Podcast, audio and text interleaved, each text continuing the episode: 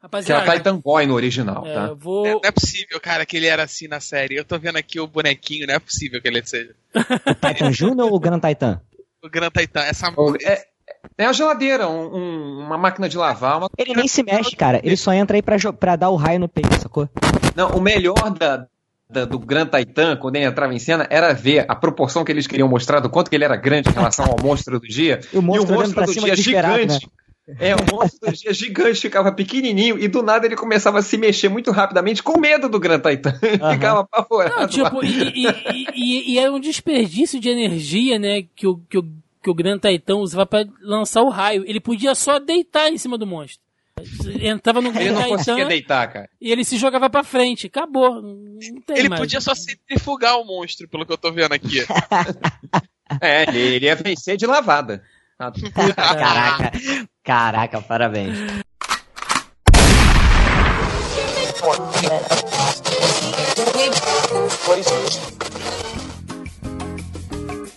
Você está ouvindo Zoneando, seu podcast de cultura pop, nerd e afins.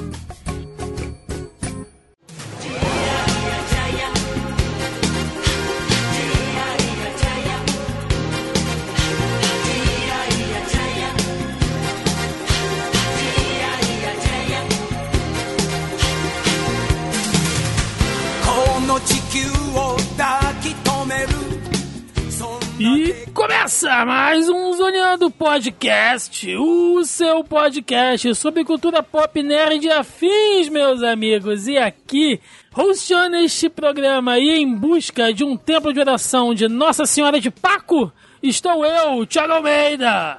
Juntamente comigo ele, que representa a Tijuca na divisão B do Império dos Ninjas, Joaquim Ramos. Eu juro que quando eu baixei o primeiro episódio pra ver, eu achei que eu tava vendo Tela Class.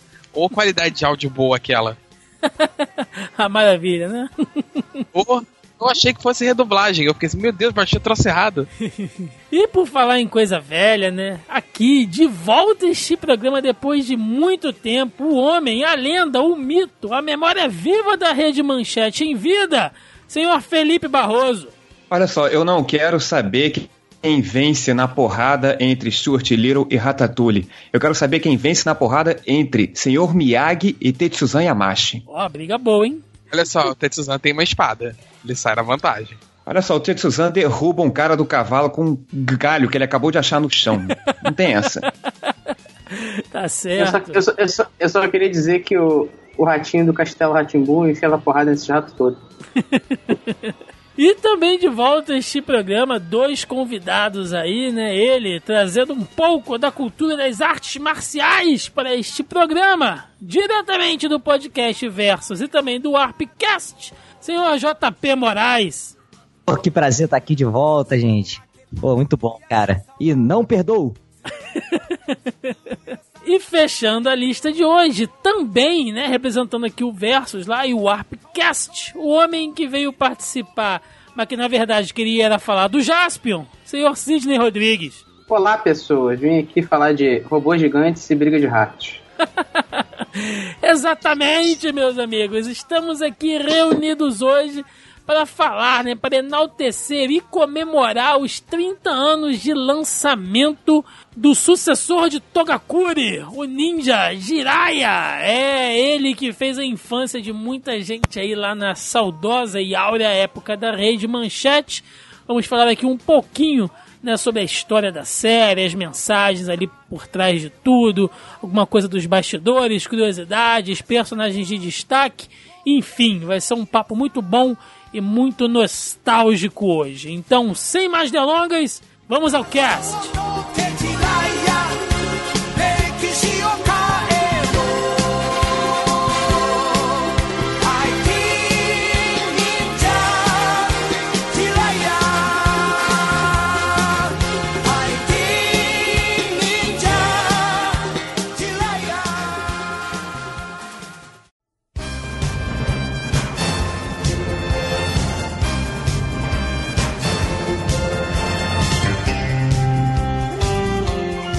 Queria começar, né, esse podcast, este primeiro bloco, fazendo um julgamento de caráter aqui, tá? Que esse é o momento que a gente vai separar os homens dos meninos, tá? Eu sei que é uma decisão difícil, é uma escolha muito forte, mas eu gostaria que vocês fossem muito sinceros, tá?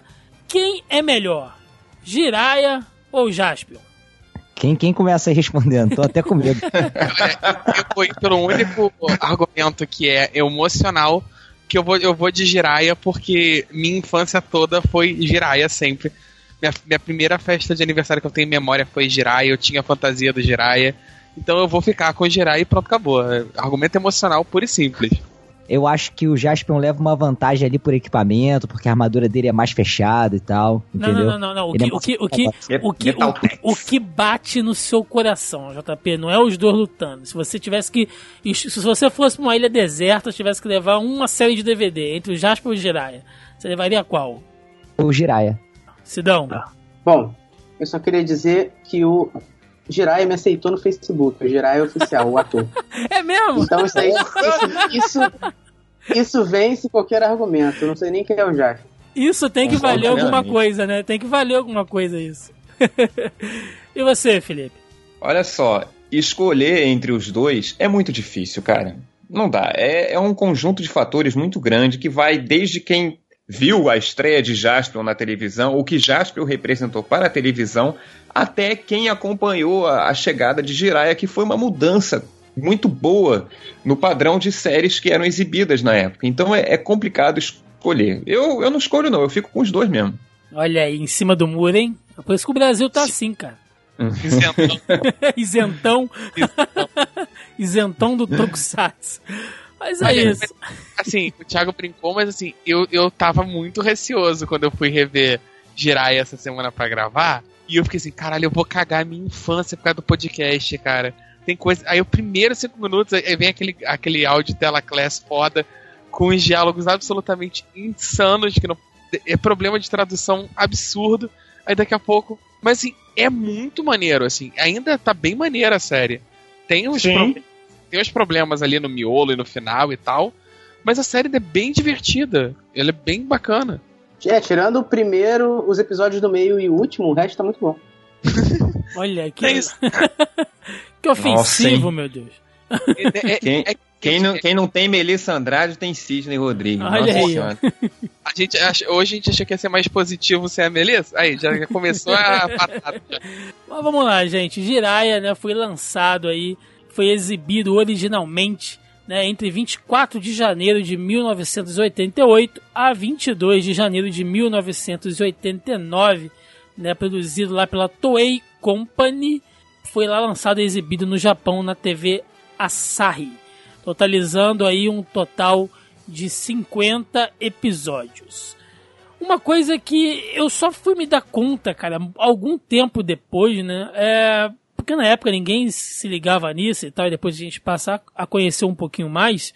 E eu fiquei bem surpreso, por mais idiota que seja, foi de descobrir que o Jiraiya, né, faz parte ali do, do, do gênero Metal Hero, cara. E ele meio que sai, assim, se você pegar todos os outros, né, personagens e séries dessa linha, desse, desse gênero, e você olha pro Jiraiya, eu acho que, que destoa um pouquinho. Felipe Barroso, explica pra gente o que é Metal Hero, cara. É o nome de um, de um, de um seria do Gamma Ray, do Rhapsody? O que que é? O que que é Metal Hero? Metal Hero é uma franquia da Toei, né? Porque a Toei produz várias séries live action de Tokusatsu e ela acaba criando padrões de séries. Um desses padrões é o Metal Hero, em que se caracteriza pelo seu protagonista, seu herói, ser uma única pessoa que veste uma armadura geralmente metálica, né? Daí o nome Metal Hero. Esse gênero, essa, essa franquia da Toei, foi inaugurada em 1982 com o Space Sheriff Gavan. né? Isso foi feito uma sequência de vários Metal Heroes, Charivan, Scheider, até chegar o Jaspion em 85, também é Metal Hero. É, e o Jiraiya está sim dentro dessa franquia. A diferença do Jiraiya em relação aos seus outros companheiros de franquia né, é que ele, ele não vem do espaço, não, não trabalha no espaço, por assim dizer. Quer dizer, no final da série a gente descobre meio que o Jiraiya veio do espaço, né? Que o sangue dele lá é. Mas enfim. Ele não trabalha no espaço, enfim, ele não tem aquele padrão do Space Sheriff, que era o cara que trabalhava pelo bem do universo. Não, a história dele se passa ali tranquilamente em Tóquio. É uma história muito urbana, muito bem localizada. E ele não tem aquelas tecnologias todas que os outros companheiros de franquia de têm. Ele é um ninja que veste uma armadura ninja, que luta com uma espada, enfim, é isso. Não, eu acho legal, principalmente nos primeiros episódios, como uma parada, tipo assim, além, além obviamente do seriado ser baixo orçamento, mas assim, o, o herói é baixo orçamento. É tipo, ele joga uns estalinhos louco, é a shuriken, é a, é a cordinha de rapel com gancho. Não é tipo assim, o, o trampolim atômico que sai, do, que sai do chão e joga ele pra cima do prédio. Não, ele joga uma ele pula e joga uma cordinha com gancho e vai escalando, sabe, devagarinho. Ele foge completamente a, ao padrão do, dos heróis espaciais. É interessante ver isso porque a própria Toei queria que houvesse uma mudança. Jiraiya fez muito sucesso no Brasil Sim. e fez relativo sucesso no Japão. Ele deu mais audiência do que Metalder, que foi a série anterior. Inclusive, ele deu, ele deu uma esticada, não foi, Felipe? Porque pois não, era, é. não era normal. Uma série uma série, uma série que dura 50, 50 episódios, episódios né? uma série que dura 50 episódios é de se louvar. E eu quero chamar a atenção que o Thiago falou o período de exibição dela de 24 de janeiro de 1988 a 15 de janeiro de 1989. Isso é quase um ano inteiro de exibição. Ela já está, ela foi exibida ali já na boca da estreia da próxima série. Quer dizer, foi muito bom. JP, você que é um cara ligado nas, nas culturas orientais, a gente pode afirmar, cara, que o Jiraya, né, pelo menos aqui na, na, na nossa cultura ocidental, foi o, o, o, primeiro ícone ninja, porque, né, ali final dos anos 80 e toda a década de 90, tudo era ninja, né? Ou era ninja ou era do futuro, né? American Ninja, né, três ninjas em ação, ninjas em perigo, tudo era ninja.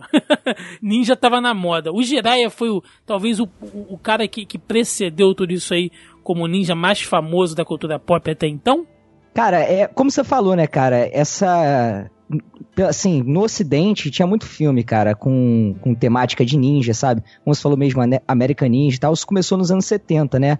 E nos anos 80 a gente pegou ali bem a rebarba, então não foi o primeiro. Mas talvez, é, focado num público infantil, tenha realmente sido o primeiro, entendeu? Sidão, tu, tu lembra, cara, mais ou menos como é que, como é que era ali o, a, a história do, do Jiraiya? Porque isso que o Felipe falou é aquilo, né? Só no finalzinho que a gente vai descobrir. Tem todo aquele lance galáctico e tal. Mas no começo ali tem quase um lance meio religioso, né? Tem uma, tem uma narração no, logo no primeiro episódio explicando, né? Que a lenda de, de, de, de Paco é aquela coisa. É, daquele mito, né? Da energia. É, o, é, que vai salvar o universo. Eles meio que É, falam, cara, né? Que eles falam assim, que, que é uma parada, a cápsula do tempo que caiu do. que veio dos confins do universo e cai no Japão feudal. É, não, cara, é, é- é- essa aura toda é quase tipo alienígenas do passado, né, cara? É. É. Não, é bem, é bem na pegada. No primeiro, no primeiro episódio, ele já dá um panorama de onde que veio o Paco e tal, é, como que funciona, por que, que a família dele tá guardando. Ah, eles mentem É. pra gente, né? Porque não é nada disso. É, depois de- é, bem ou mal, essa é a história que o Togakura sabe. É a história que foi passada dentro ali da, da família ninja dele, que é como a parada chegou, que veio a cápsula do tempo do, do, do século, não sei o que lá, que caiu, aí foi desenterrada por não sei quem, que moveu pra não sei aonde, escondeu, não sei o que lá, e tá agora naquela plaquinha. Aí daqui a pouco, cara, ao longo da série, você vai vendo que não é bem assim, tem várias paradas incompletas, tem várias paradas que ele não sabe.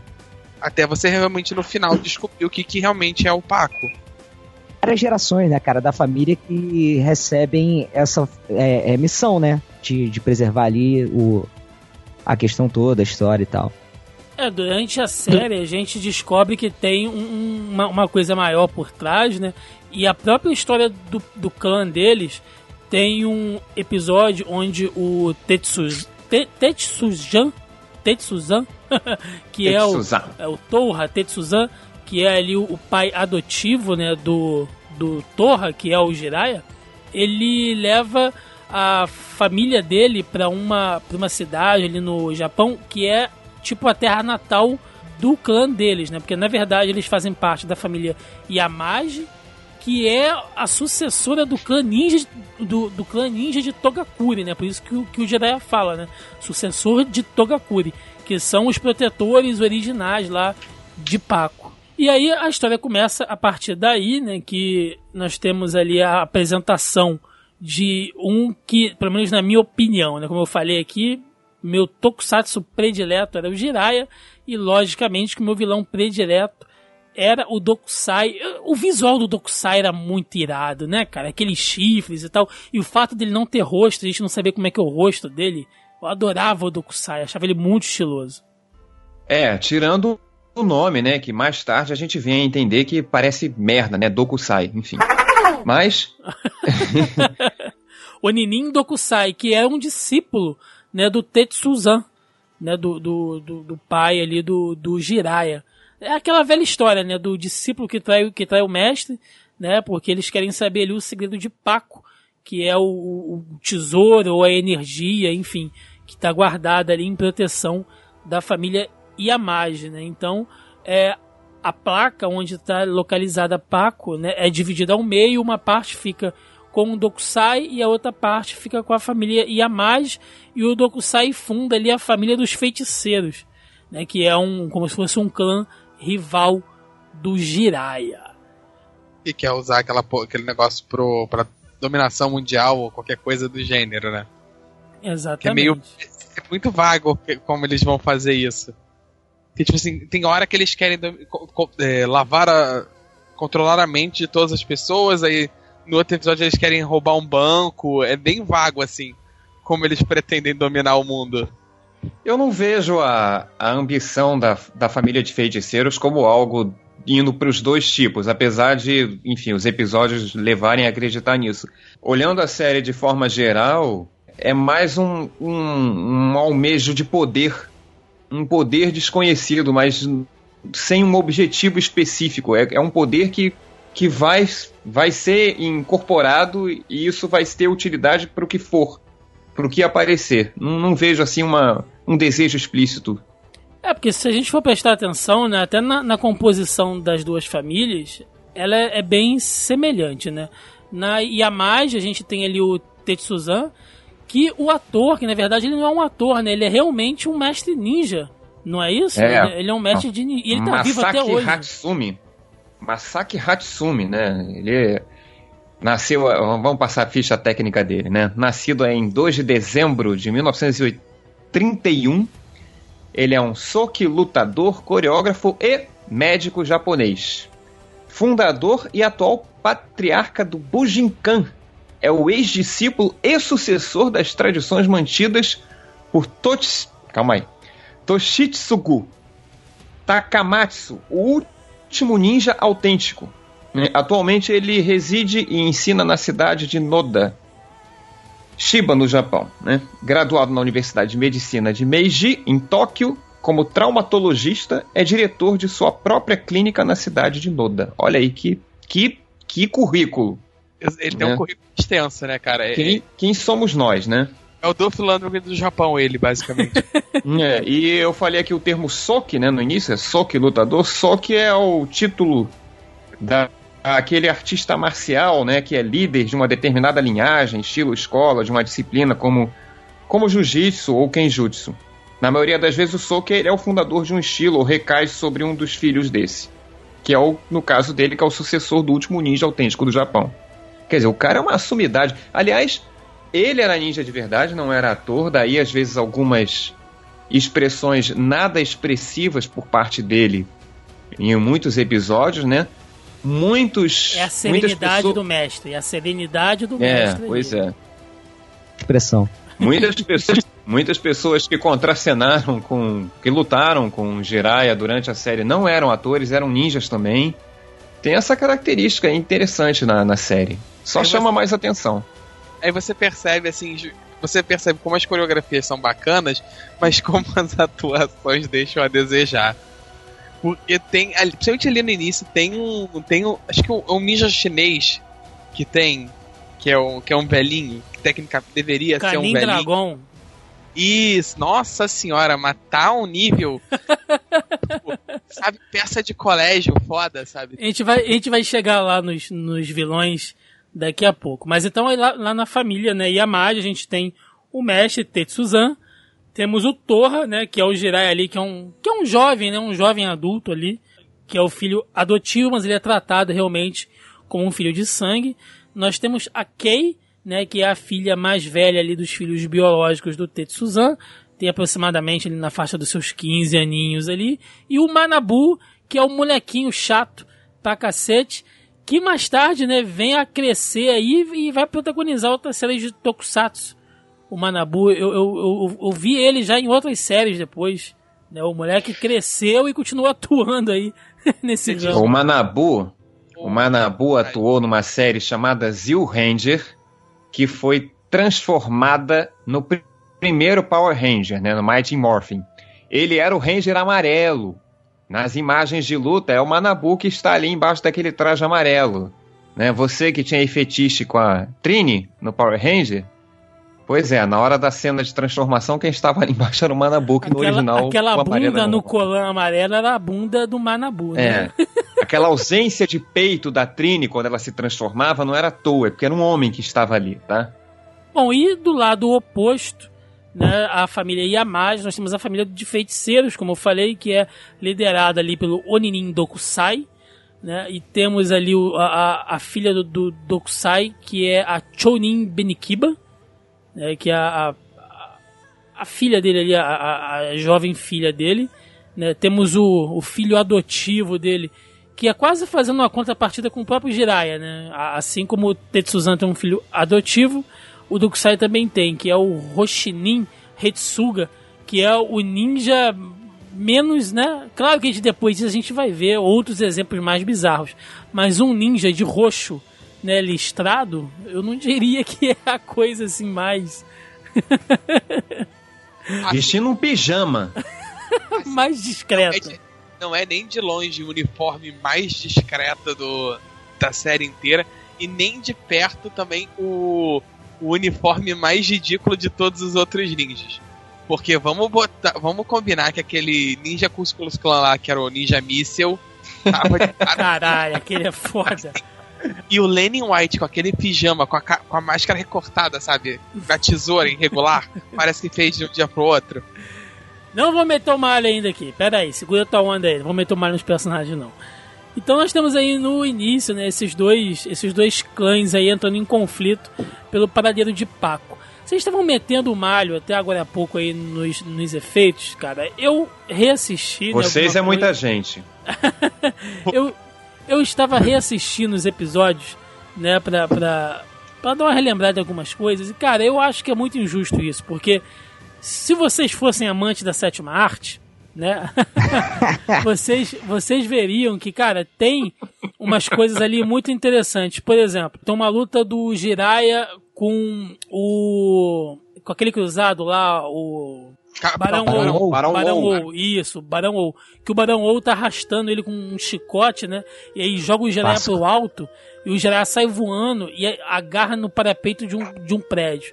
Aquilo ali, se você olhar, tem várias tomadas de vários ângulos, né? E o Jiraiya ele tá subindo lá na parada. Cara, só aquela cena ali deve ter levado o dia inteiro pra você filmar. De bota o cara lá em cima, bota o cara valorizar. Bota o cara pro cara, pro cara poder descer. A cena do teleférico, né? Que lá o, o Roshinin, ele sequestra. Do primeiro a- episódio? Isso. Pô, aquela cena é muito bem feita, cara. Que eles lutam É maneiro, em cima. maneiro. Não é, o, Tem o uma- JP? Ele, tu vê que a coreografia ali é bacana, que eles estão lutando em cima do teleférico. Sim, e os e- dublês são tá muito bons, dentro- cara. É, o Torra tá dentro, os caras estão em cima, os caras entram, saem, tem luta dentro, luta fora, é muito maneiro. Tem muito hora que cara. eles pulam e ficam em pé em cima do, do cabo do, do teleférico, Aham. né? É muito doido E aquilo não, ali. t- e não tinha CG naquela época, né? Tinha que ser na- no, no braço. Exato, mas aí em relação a, a essa estar a cena bem feita, é um padrão da Toei mesmo, é uma forma de fazer série. Não que as outras empresas que produzem série no Japão também não façam, mas é pelo YouTube. Hoje em dia a gente consegue ter acesso a essas imagens de como eram feitas e como ainda são feitas muitas cenas. Que eu concordo, o Thiago falou assim em tom de ironia, a gente riu sobre ser amante da arte cinematográfica. Bom, essas séries tinham muito de cinema. Primeiro que elas eram filmadas em película, né? Não era filmagem de televisão. Segundo, porque sim, cada cena de luta dessa, in- insisto para quem puder ver no YouTube, procurar, não necessariamente do Jiraiya, pode procurar do Zil Ranger, por exemplo, a série que gerou Power Ranger, Changeman, vocês vão ver a quantidade de tomadas necessárias, a quantidade de vezes que eles fazem a mesma cena, e sim, leva o dia todo. Era muito trabalhoso e ainda é até hoje, com todos os efeitos especiais. É, eu, eu tô debochando pra caramba, mas tem que lembrar também a, a limitação técnica do, do, do parque do parque cinematográfico do, Ja- do Japão, né? Não é o parque cinematográfico que os Estados Unidos tinha. Mesmo nos, principalmente nos anos 80, ainda não é, mas principalmente não era na época. E eles trabalhavam dando ba- bastante volta assim para dar para conseguir contornar as limitações. Por exemplo, a pró- as próprias cenas do Barão Ou, ele tá bem ou mal com o cavalo no meio Porra, de Tóquio. tá- é, tá muito da hora. Então, É, então Que assim. Cavalgar com aquele balde na cabeça não deve ser um negócio muito fácil também, né? não, e- ele- ele não, não era aquelas essas câmeras digital que a gente tem hoje. Era um estrambolhão de 30 quilos que tinha que ficar em cima de um trilho. Pra seguir aquele cavalo ali, eles precisavam de um espaço agressivo. Aí por isso que ele- as lutas com All são sempre tipo no hipódromo do, de Tóquio. É no parque não sei o que lá, é na pedreira. Porque eles precisam de um espaço muito amplo pra conseguir manobrar aquelas cenas. Hoje em dia, você olhando, você vê, ah, é meio tosco. É, mas se você pensar na, na, na, no- na gambiarra técnica que os caras tiveram que fazer pra época, tem um. Tem um esmero aí. É, e tinham, a- tudo bem. várias, tinham várias locações, né? Porque geralmente série de, de, de tokusatsu, assim, não tô falando dessas recentes, né? Mas antigamente a gente tinha o quê? Geralmente tinha a base, né, dos super-heróis e tinha lá aquela pedreira lá da Toei onde o pau comia. E o Jiraiya, cara, você vê que tinham várias locações. Os caras viajavam para diversas partes do Japão, pelo menos, né, na série era mostrada isso, eles gostavam de citar, né? Agora nós estamos aqui no tempo de não sei aonde, na cidade de não sei o que. Ou seja, eu creio, né, que, que devam ser locações reais, assim. E tinha cenário urbano, tinha cenário rural, tinha várias cenas depois que o Jiraiya pega o carro, né? Tinham cenas de perseguição de carro dele com o Storm de moto. Então, assim, é, era uma coisa muito ampla. Você vê que tinha um, um, um investimento maior ali. É, Assim, eu gostaria também de lembrar uma parada que ele veio como Ninja Jiraiya, ou esqueci, acho que veio como. Pro Brasil ele veio como Grande Ninja Jiraiya, o Incrível Ninja. incrível. Será? Só que Jiraiya, o incrível ninja. isso. Só que em, no japonês é, é, é o nome da CK série Ninja é, 100. é isso, a Grande Guerra Ninja, Guerra Mundial Ninja, uma coisa assim. Guerra do Mundo Ninja Jiraiya. Né, seria Isso, a tradução literal. Guerra do Mundo Ninja Jiraiya. Então é por isso que, depois eles abandonam bem isso, mas até ali, a- o que seria, sei lá, a primeira temporada, os primeiros 20 episódios, por assim dizer, né, antes deles estenderem mais, você vê que são sempre ninjas de lugares, principalmente, assim, os 10 primeiros episódios, então, é cada episódio é um ninja de um lugar do mundo. Ah, é a ninja, o ninja não sei que lá, da- que defende o palácio na Turquia. Aí tem o ninja... É, faz- porque a gente não, não a gente não, não falou, mas tem aí uma, uma terceira organização, né? Além da Que é o família dos feiticeiros e, e dos Yamagi, que é o Império dos Ninjas. Que também Que é tá muito atrás. maneiro que essa é ideia, muito da cara. hora. E também tá atrás ali do segredo de Paco. E aí, meu irmão? Mas é é- uma galeria de piração. Ô, ô, Thiago, você como, como publicitário, né? Imagina só o portfólio do Império dos Ninjas. Você daria algum crédito pra isso?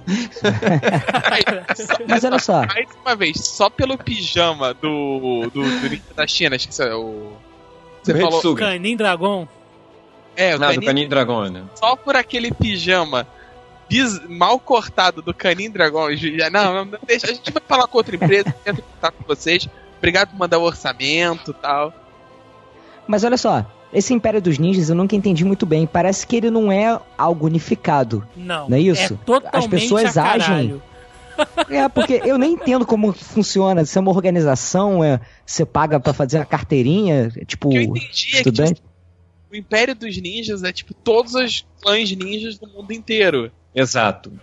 Então, assim, é, é, tecnicamente, tanto o, o clã dos feiticeiros quanto o, o- a família ali do Jiraiya, eles também são parte do Império dos Ninjas. Ah, então é só uma nomenclatura. Na verdade, não, não quer dizer que eles É, é, é, façam parte de, um, de uma única. de- são várias células que formam um organismo. Não É, tem nada mas a é ver. a muito- série, mas é muito a série não deixa isso muito claro. É, a série não explica isso por beabá. Olhando como um todo, em alguns momentos chega a parecer que o- os Todakuris estão fora do Império dos Ninjas. Só que, no contexto geral, isso que o Joaquim acabou de falar, eles estão sim no Império dos Ninjas.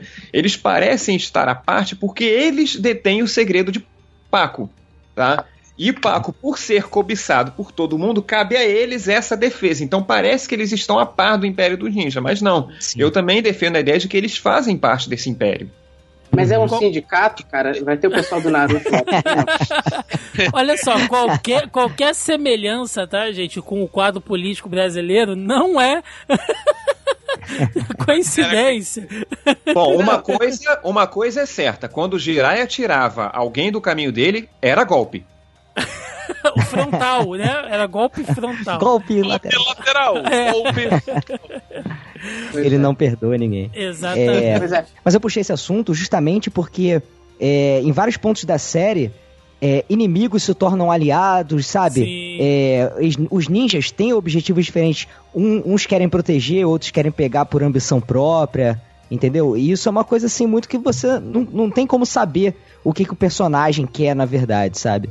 É, o É, próprio. e, e a par dessas questões, eu aproveito para puxar uma outra característica da série, né, já que estamos aqui meio livre de pauta. Mas é isso: o, o padrão de derrotar o inimigo do dia. Ele é bem quebrado em Jiraiya, porque muitos Sim. dos inimigos dele acabam se tornando amigos e que voltam em outros episódios. E tem, Isso tem- é legal tem demais, luta, cara. Tem luta que dura dois episódios. Tem, tem uma luta que dura três, né? Que é quando ele luta Uhum. lá contra o, o Satan Ashura. É, são, são três episódios de luta, cara, né? Envolvendo aquele É. arco ali. Então dura bastante coisa. Eles protegem o Paco, mas vocês sabem por quê, né? Porque eu tenho a teoria de que o Paco, ele é o Lion Man disfarçado. O Lion Man tá lá dentro. Porque o Lion Man Caraca, é a dádiva caraca, se dão querendo fazer link do Deu uma Eu- volta. Olha, eu não uma- vou nem opinar, porque Felipe, eu sou Calma. suspeito É. pra falar de Lion Man, né? Felipe que é o maior, é o, é o- é o maior, né? Fã, é líder Fã do, do brasileiro de Lion fã- Man. É, ele é o líder do fã clube de um homem só de Lion Man aqui no Brasil. É, Felipe, Pode- eu, pode eu vi. comigo, somos dois agora. Então, aí, já tá vendo? Já, já, já unimos corações nesse podcast. Acho É, Só, laranja. só um adendo aqui que eu não sei se os dois sabem, eu fiz cosplay de Lion Man, tá? O Lion Man branco. Então, Ó, maravilha. Com Sim. Pegasus também? Não.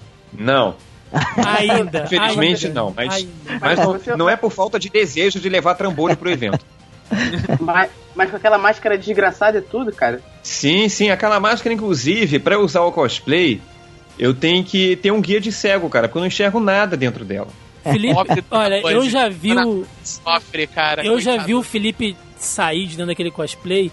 Parece que ele saiu de dentro de uma placenta, porque ele tá tão empapado de suor, cara. Parece que ele foi parido, né, de novo ali. É o cosplay de Lion Man com um labrador do lado, Não, né? é, Senão não e, tem ele, e ele usou Isso. esse, esse cosplay careca, o bicho, o bicho tava encebado de suor, tava uma coisa assim. É, eu tinha que deixar o cabelo crescer, muito entre aspas, por favor, porque senão a máscara prendia na minha cabeça. Caramba. E eu vou, eu vou sair um pouquinho do podcast, né? Você vai apagar tudo isso depois, né, Thiago? Claro, É. claro. É, eu quero, eu quero reformar esse cosplay, cara. Eu quero reformar esse cosplay pra usar na- lá no Rio Centro ano que vem. Maneiro. Agora, vou, uma- vou refazer a máscara pra poder enxergar. Né, porque eu só fui aprender. É, eu só fui aprender a fazer a máscara no ano seguinte. Quando eu fiz o Curupira. A máscara do Curupira eu posso passar o dia inteiro com ela que eu enxergo numa boa. Agora, do Lion Man, sem condições. Eu vou refazer no mesmo padrão. Está pronto o molde aqui do meu rosto em gesso. Pra eu modelar o novo Lion Man, ele vai ser reformado. Eu quero usar ano que vem. Pode ter São- certeza disso. São um homem dedicado.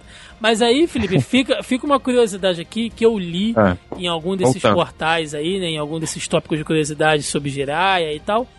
Parece que o Jiraya e o Lion Man aqui no Brasil foram exibidos no mesmo dia, não é isso? De estreia? Eu não sei se procede Olha, essa informação. É, essa informação eu, eu hum, está me chegando agora, assim, como uma novidade. É, eu, eu não confirmo. Se for pegar só pela minha memória, eu acredito que não.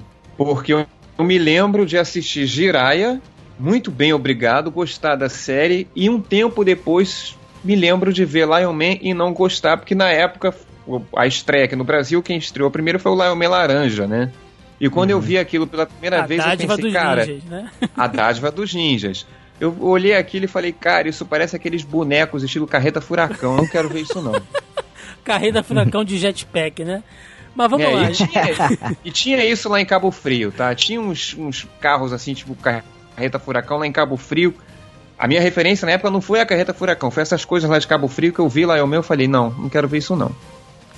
Mas vamos lá, gente. Jiraiya durou 50 episódios, tá? Então a gente tem a história central que é essa, tá? Tudo se desenrola aí em torno né, dessa, dessa busca por, por Paco e eles vão descobrindo o que é Paco ao longo da série, né? Mais pro finalzinho a gente fala lá do encerramento da história, mas basicamente passa com isso, sendo que a gente tem ali alguns episódios, eu não vou chamar de filler, né? Porque tá tudo dentro ali da história, mas a gente tem certos episódios que eles saem ali pela tangente, foca em um determinado personagem, né? Te apresenta um novo personagem que nem sempre tem a ver ali com a trama central. Então vamos lá para a parte que todo mundo quer saber, né? Que é a gente começar aqui a detalhar e avacalhar a galera aí, né, do Império dos Ninjas, os personagens que vão aparecer. Então cada um puxa um aí, né, que vocês acham legal Olha, a gente falar. Eu não vou deixar passar para a próxima parte não, porque eu vou aqui eu vou defender a série até até o, até o Não, último momento, todos né? nós, Vou, vou to- tomar todos nós. vou tomar porrada e vou, vou defender. Eu não considero Jirai uma série com episódio filler, não. Dentro do que a gente está acostumado a ver Não, em várias sim. séries, Não, quando, de quando, quando eu chamei filler, Felipe, eu, eu quis dizer que ele não necessariamente, assim, se que você não não conduz a história do Paco, É, né? Que você entendeu? diz. É, se, não se você não é- viu aquele episódio, ele não vai te fazer falta no contexto geral. Né? Isso que eu quero É, dizer. mas- Eles esse- servem mais pra episódios você desenvolver- os outros personagens. Exato. Isso, exatamente. Né? O que não acontece nas outras séries. Mais um mérito para Jiraiya. As outras séries, a maioria delas, existe episódio filler, e em vez de desenvolver os personagens, não, fica uma coisa completamente aleatória. E no Jiraiya, isso é muito bem aproveitado para o desenvolvimento, cara, de tudo, tudo, tudo. Para você entender a história, melhora o funcionamento da família Yamage, enfim, é muito bom. Bom, então, Agora pode seguir. então vamos lá, vamos começar a puxar aí os ninjas aí do, do, do Império dos Ninjas, que tem gente pra caramba pra falar. Cara, eu tinha um boneco, eu não tô conseguindo me lembrar que personagem que é esse. Ele, se eu não me engano, ele era sem camisa, cabeça branca, e ele usava tipo uma máscara cirúrgica, só que preta na frente da boca. Ah, esse aí é, o- é o. Ele aparece. Ele aparece no segundo ou no terceiro episódio. Ele é o. Ele é o da Turquia, ele é o ninja da Turquia. Exato. É, ele tem um sabre assim curvado, né? É do Raburamu, né? O, Ronin Haburamu, exatamente. Haburamu. Aham. Ele tava ali em busca da, da, da joia da chama verde que foi roubada lá do palácio Topkap na, na Turquia. E ele é um desses casos que a gente falou, né? Ele vai ali tentando achar a joia, aí enfrenta o Jiraiya e no final eles ficam amigos. Pois é, e tem, tem, um, tem um episódio que ele dorme lá com, com o pessoal da família Yamage, ele vai dormir no terraço, né? Porque diz ele que ronca muito. e é mais. É mais um, um voto de crédito aí pro Império dos Ninjas. O cara com aquele traje, aquela maquiagem branca, aquela máscara, ele dorme daquele jeito, ele acorda daquele jeito. É isso aí. Ele vai dormir lá em cima pra ninguém ver ele tirar a maquiagem pra dormir nem botar a maquiagem de novo. É tipo a nada que acorda antes do cara pra ele não ver ela sem maquiagem. Pois é. é... Sidão, quer ir lá agora tu? Achou aí algum? Vamos lá. Cara, o que eu lembro é aquele que rouba a espada olímpica, o lagartinho. Como é que é o nome dele? Ah, o. É um lagarto. Beni... É, Yognin Beni Lagarto. é Ele aí. Benin é- Lagarto. Ele é colecionador Ih, de lagarto. espadas, né? Ele fica maluco quando ele É. pega. Quando ele pega a, a, a espada de Satã, ele, ele fica surtadaço.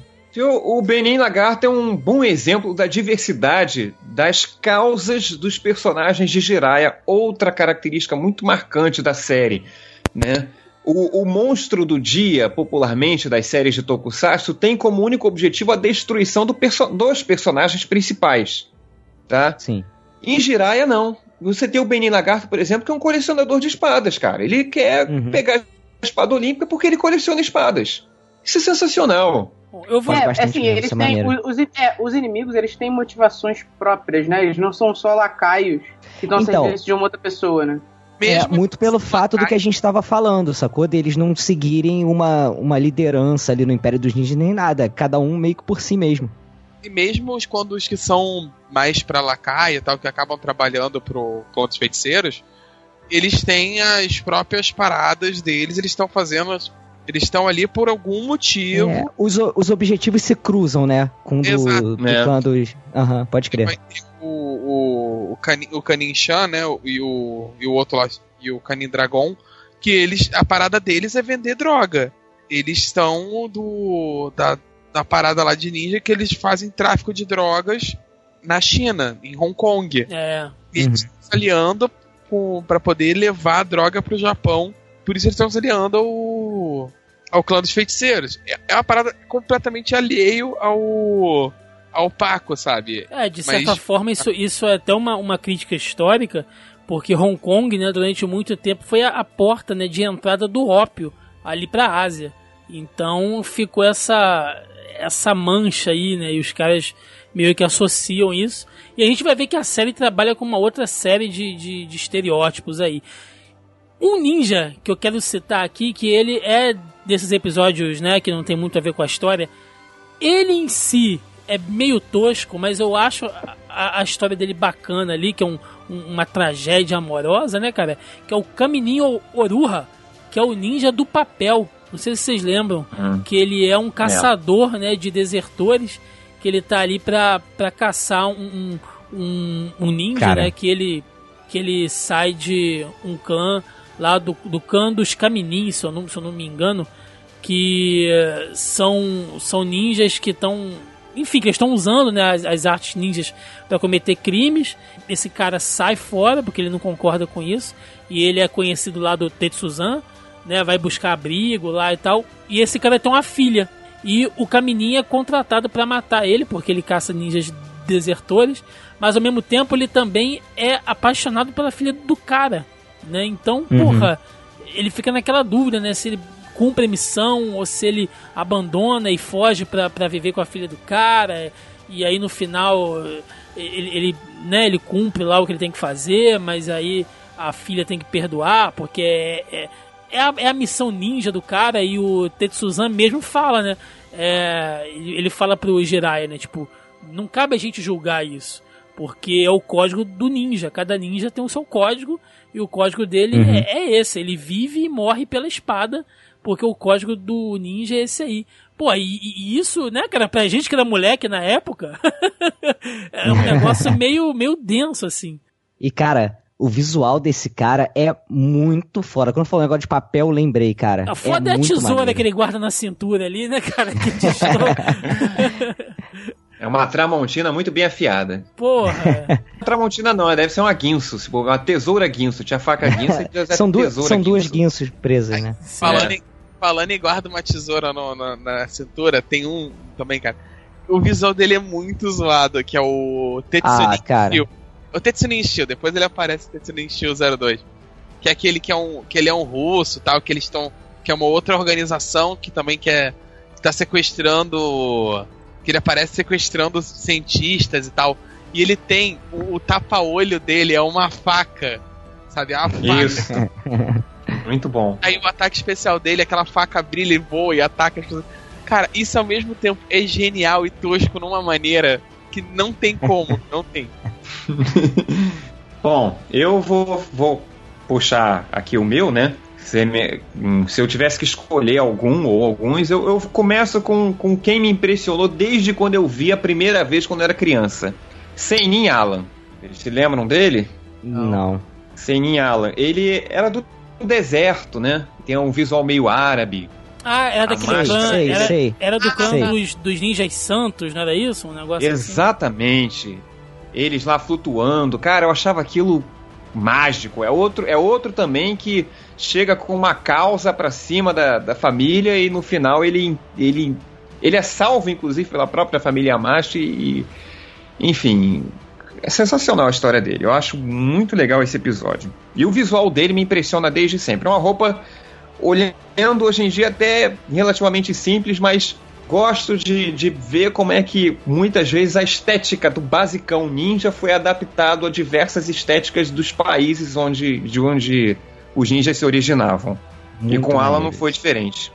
Assim, eu, eu, eu, eu fico zoando a tua esquerda, mas assim, dentro de uma lógica de Japão dos anos 80, que os anos 80 do mundo já não era uma. Já não foi uma época de uma década de bom senso pro planeta de modo geral. Dentro do, da- do surto tradicional do Japão, até que Jirai é bem sóbrio. Se você pensar, comparar com, por exemplo, Gundam, quando eles vão fazer robôs temáticos de países, e você tem, sei lá, um moinho gigante, sabe? Pra representar a Holanda. Só na hora Puxa- de representar ninjas de vários países. Puxa outro aí, gente. Quem, quem, quem vai agora? É, cara, eu. ah, cara, Eu posso, posso falar do All Star? vai lá, vai. Lá. É o. É o vilão. Ele é um. Meio que ele é o, acaba ficando como o vilão central, né? Ele acaba sendo o É. vilão principal ali, a, a- a saga final. A roupa dele. Peraí, sei lá, peraí, de vai- quem? De quem que você tá falando? Que eu não entendi. Do Delstar, Delstar. Ah, que é, que é o cara que a cabeça saía voando? Isso! Não, Caraca, eu tenho muita agonia desse bicho, cara. É assim. é- Assim, a, a, gente como cosplayer sabe como é que eles fizeram A aquilo. cabeça dele parecia um pogobol, cara. Ele Pô. saía voando por aí. Ele ficava Não. com uma pescoção Não, gigante, a cabeça cara. dele gigante. não parecia. A cabeça dele não parecia um pouco. A cabeça dele é o disco voador do Kiko. É isso, cara. Do Essa bebê porra, jupiteriano. Exatamente. outra maneira. Ele é muito maneiro que ele sai a cabeça e a cabe- ele fica lutando com a espada e a cabeça atirando raio, cara. É muito fase forma final de chefão do Super Nintendo, sabe? Aham. E eles fazem uma parada, obviamente, com um nível de tosqueira inacreditável, que ele tem aquela ombreira gigante prateada, que quando ele tá assim, a quando a cabeça está voando pelo cenário, aquela, aquela ombreira fica por cima da cabeça do ator, pra dar a sensação de que ele está sem cabeça e o Ele com ombro gigante né, lá em cima. ele fica com um ombro imenso. É muito. Na época eu nunca reparei isso. Só, só fui Mas, ver cara, depois. E Não, esse, assim, é esse porque- vilão. Não, agora, agora adulto eu entendo como é que foi feito. Achei, mas eu achei bem legal, cara. Principalmente a gente como cosplayer, o Felipe também. É, é- é muito criativo, cara, a saída. É o tipo de coisa que a gente faria. Eu não, não, sou, não gosto muito do Delstar, não, que eu acho ele muito nervosinho. Bobeou, ele perde a cabeça. Nossa, cara. Ele é, me- ele, ele é meio cabeça voada, né, cara? Não dá pra você confiar nele. Tá sempre com a cabeça é, nas Pô, nuvens. mas ele. Ele é um vilão bem escroto, cara. Além É. desse negócio de, de voar a cabeça, soltar laser e o corpo dele lutar contigo ao mesmo tempo, ele se reconstituía também, né, cara? É, e ele, e ele tem não sei quantos mil anos, né, cara, de idade. Porque na Aham. verdade a gente descobre Ele Que ele é um- junto, né, com... ele é um alienígena, né? Ele não é, um, ele não é É. humano, ele não é da Terra. É, aí a história 300 começa a, a tomar outro rumo, né? A gente começa a entender um pouco a origem da, da família mágica. Enfim, começa a ir pro espaço, não tem jeito. Volta a ser o Metal Hero basicão. Sim, Uhum. sim. Essa é uma hora que eu acho que dá uma zoada no, num pouco no- na, na história do Jiraiya, sabia? Que eles, eles botam o pé, assim, tipo, no, no Metal Hero, né? No, efetivamente em ir pro espaço e tal, e a explicação. E na verdade é uma ma- é um o demônio, na verdade, é um alienígena que veio junto com a parada. Aí no episódio seguinte ele já volta e tal, e já é ninja normal, já tá jogando taxinha no chão, corda de novo. Aí eles ficam nessa, e eu sinto às vezes a série meio indecisa, se ela vai pro. Se ela vai pra linha ninja do espaço ou se ela fica no. no ninja normal com feitiço. Eu, Mas o espaço, o espaço acaba sendo só mais a, a origem dele, né, cara? E ele se desenvolve como um ninja, né? Não, não vejo muito É, e essa e em volta, relação, não.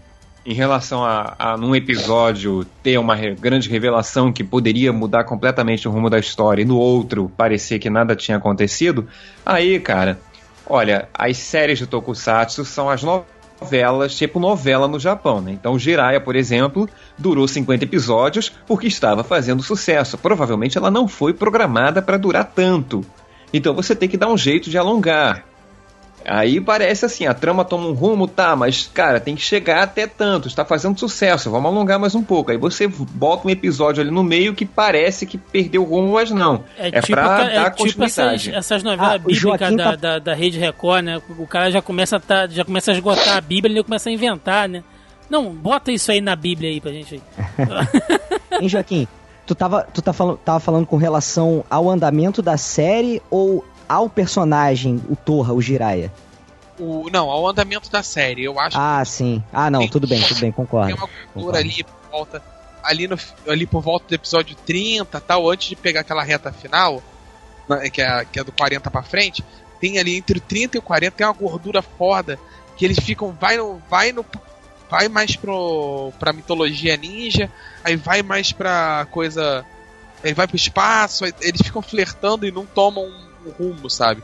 Aí fica uma uhum. gordura ali na série. Que é bem isso que o Felipe falou, que ela foi planejada, sei lá, com X episódios, como fez sucesso, tiveram que aumentar. Mas assim, não estraga a série, não. Mas você sabe, você sabe o que que. O que que... Centais normais. Você sabe o que que causa isso, Joaquim? Você sabe o que o que causa isso? É a, é a entrada de uma personagem que ela é importante para a história, sim, porque ela acaba se tornando uma grande antagonista, mas ao mesmo tempo ela vira um gancho safado que é a Aracnin Morgana, né? Que ela, que ela começa a ressuscitar os ninjas mortos já. Então você tem Caraca, episódios que, é que começa a voltar uma porrada de ninja morto. E aí você tem ali 10, 15 episódios que nego só tá reaproveitando o figurino. Né? É. Traz os caras cara, de volta aí. Tiago, se você me permite avançar um pouquinho de nada. Claro, claro. É, Inclusive, no final, tem uma luta dos aliados contra uma porrada Porra, de, é de ninja isso. ressuscitado, cara. É, é muito maneiro. Pegaram todo, pegaram todas as roupas que estavam na armário. O que, que a gente vai fazer? O que a gente vai fazer? Pega essas roupas todas, veste todo mundo que tá de bobeira aí, bota o câmera com o na mão, veste ele nesse pijama azul e vermelho aí. Parece um, parece um encontro de bate-bola, não parece, cara? Um não, porque não teve porrada e tiro. Opa, teve, assim. pior que teve. É, é verdade, é, é, teve mesmo. Tá, é isso aí, Thiago, acertou em cheio. Aí, mas assim, essa é uma das. essa luta que tá todo mundo, todo mundo mesmo, essa é uma das lutas mais feias do, da série inteira. Que geralmente tá as lutas mega bem coreografadas. Essa é uma zona do cacete, nego não sabe. Mas... Muita gente, né?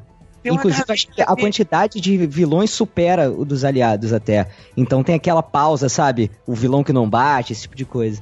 Não, e tem uma galera ali que claramente tá, tá só preenchendo, sabe? Joaquim, quando você cenário. é uma criança cheia de açúcar né? Que você chega nessa fase, é dedo no cu e gritaria, meu irmão. Você não quer saber se faz sentido. entendeu? O, o pau tá comendo louco ali, cara. Eu vi essa semana, né? Aí eu tô com, com ela Pô, mas você quer ver com 30 anos, porra. Sério, é foda. É, é, é pô. Não, com, com, quando criança não, eu tava com a espada de plástico pulando no sofá pra acalmar a merda criança interativa. Vocês tiveram a espada do Jiraiya? Eu tive, eu tive a máscara. Eu não tive, eu não tive, infelizmente eu não tive. Não, eu não tive nada disso. Eu não tive nada disso porque eu era uma criança muito chata. Então eu, eu via aqueles brinquedos e eu não gostava. Eu já sou um cosplayer Caraca. chato desde pequeno. Mas olha Primeiro, só. Barroso, eu ah. tinha 5 anos de idade. Eu, se eu não tivesse comendo detergente, já era, um, era lucro. não, cara. Olha Mas, só, eu, eu, eu, chegava na loja americana que vendia essas máscaras, eu via a máscara, a primeira pergunta é por que, que é só a máscara a parte da frente? Por que, que não é o capacete inteiro igual é na televisão? Então eu queria. Mas olha só, o brinquedo. Linhas, o brinquedo. Cara, crítico. O brinquedo da espada olímpica era muito maneiro, cara. Era uma espada muito bem feita, com bainha, sabe? Ela não era aquele plástico que você dobrava no meio, era um plástico duro. Essa eu tive e era muito foda, cara. Muito maneira mesmo. Essa acho que tu ia gostar, Felipe. É, eu não, não, estou recordado, né? O, o, o, brinquedo que eu tive de Tokusatsu foi um presente que eu tive que aceitar, embora não tenha gostado. eu tive Caralho. que aceitar, é ótimo. Que aceitar, porque eu achava um absurdo aquela máscara de plástico não cobrir a cabeça inteira, só a parte da frente, e não vir com o resto do uniforme todo.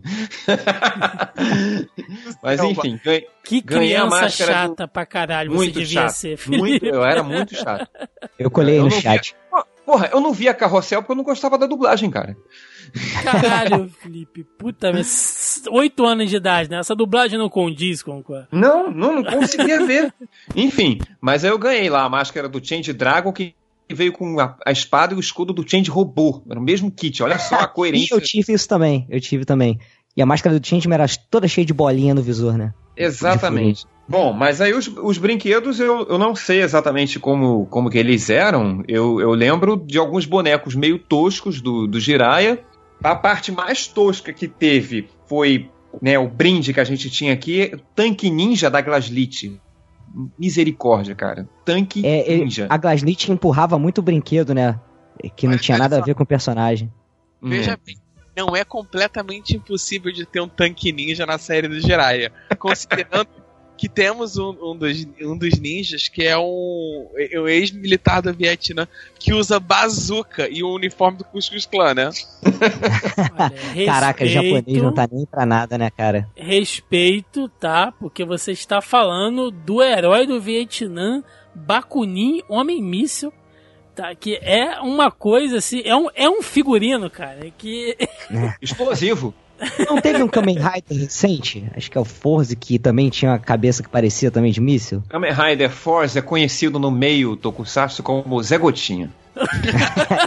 Ah, é ele mesmo, cara. É ele mesmo.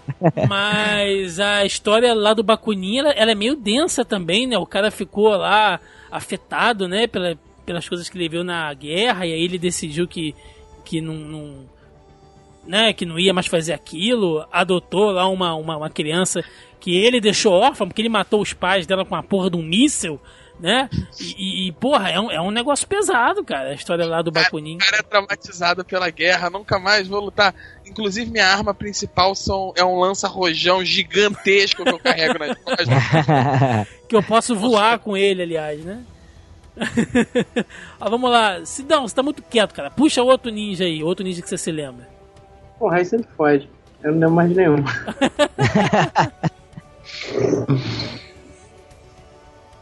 Deixa eu abrir aqui pra eu fingir que eu lembro. Vocês por acaso tiveram. É... Bonecos vocês falaram que tiveram também, né? Eu tive alguns, tive Jirai, tive Dukusai. Mas vocês tiveram revista em quadrinhos também? Do G... Não, não, eu, eu também não gostava dessas revistas. Eu olhava assim, Caraca, achava Que criança muito- chata pra caralho, Felipe Barroso, cara. Puta merda. Cada Inclusive- dia mais dó da Dona Rose, cara. Coitada Dona da Dona Rose. Rose sofreu, hein? Porra, meu. Inclusive, gente, é, eu lembro que eu tinha um quadrinho e nesse quadrinho era. Eles faziam muito isso, né, cara? Adaptavam um episódio pra uma revista. E era aquele episódio que você achava que o Jiraiya tinha caído no penhasco, só que ele tinha fincado a espada olímpica. Vocês lembram desse, desse episódio? Sim. Depois ele reaparece e tal.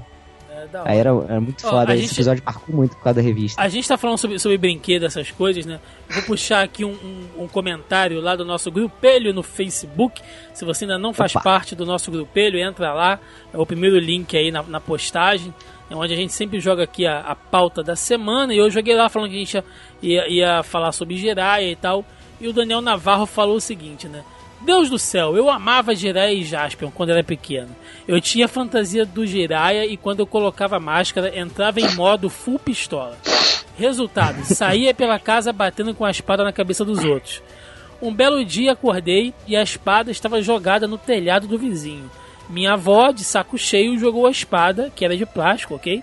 Pela janela. Eu bem quis colocar a máscara e dar um pulão de lá para recuperar, mas achei que era muito trabalho e me dei por. No Natal seguinte, ganhei a espada do Jaspion. Bem, vocês sabem o final da história. Então, só que o- Daniel, ele não sabia do pulo do gato. O Daniel, ele não sabia do pulo do gato. Ele tinha que estar no telhado e, e- filmar o negócio de trás pra frente, né? Que tinha muito disso, né?